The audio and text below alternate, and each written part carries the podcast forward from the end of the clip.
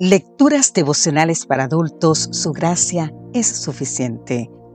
Cortesía del Departamento de Comunicaciones de la Iglesia Dentista del Séptimo Día Gascue en Santo Domingo, capital de la República Dominicana. En la voz de Sarat Arias. Hoy, 28 de julio, la mejor defensa.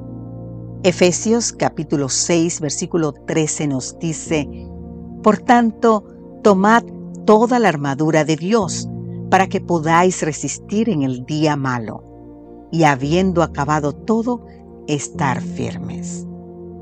Pablo utiliza la figura de un soldado para ilustrar la armadura del creyente. Hoy nos detendremos en las armas defensivas de base. Por ejemplo, el cinto de la verdad. Sujetaba la túnica que distinguía al soldado y que le cubría el cuerpo. El cinto mantenía unidas las otras partes de la armadura. Cristo, como la verdad, es la fuerza integradora en la vida de un creyente victorioso. Pablo dice que los que son de Cristo están cubiertos de Cristo. Otro es la coraza de justicia hecha de placas de metal, colocadas sobre la túnica. Servía para proteger los órganos vitales como el corazón y los pulmones. Además, cubría el cuerpo, frente y espalda, desde el cuello hasta los muslos. Simboliza la justicia del creyente en Cristo. El calzado del Evangelio. El soldado romano usaba sandalias con tachuelas en las suelas lo cual le daba más firmeza para la batalla. Estas sandalias eran livianas y cubrían hasta casi la mitad de la pierna. El Evangelio es el sustento sobre el cual está en pie el cristiano. Ese Evangelio produce paz por la seguridad de la victoria, por la gracia de Dios, siempre listo para testificar. El escudo de la fe no era un escudo pequeño, sino de algo más de un metro por medio metro, hecho de madera y cuero. Protegía de las lanzas, las flechas y dardos de fuego.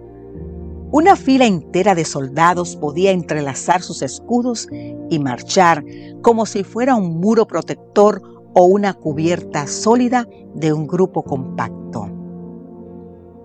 En la lucha, el creyente no está solo somos un ejército con una fe viviente en el poder de Dios. El yelmo de la salvación.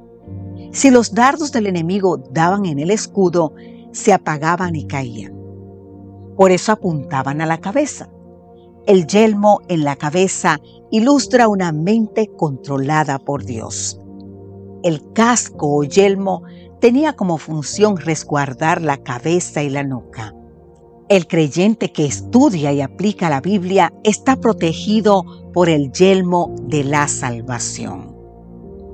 Aun cuando las fuerzas físicas de Pablo declinaban, él se defendía del poder del enemigo, pues declaraba fiel y resueltamente el Evangelio de Cristo. Revestido de toda la armadura de Dios, este héroe de la cruz proseguía la lucha su voz animosa lo proclamaba, triunfante en el combate. Querido amigo, querida amiga, luchemos unidos y revestidos de toda la armadura de Dios. Que Dios hoy te bendiga en gran manera. Amén.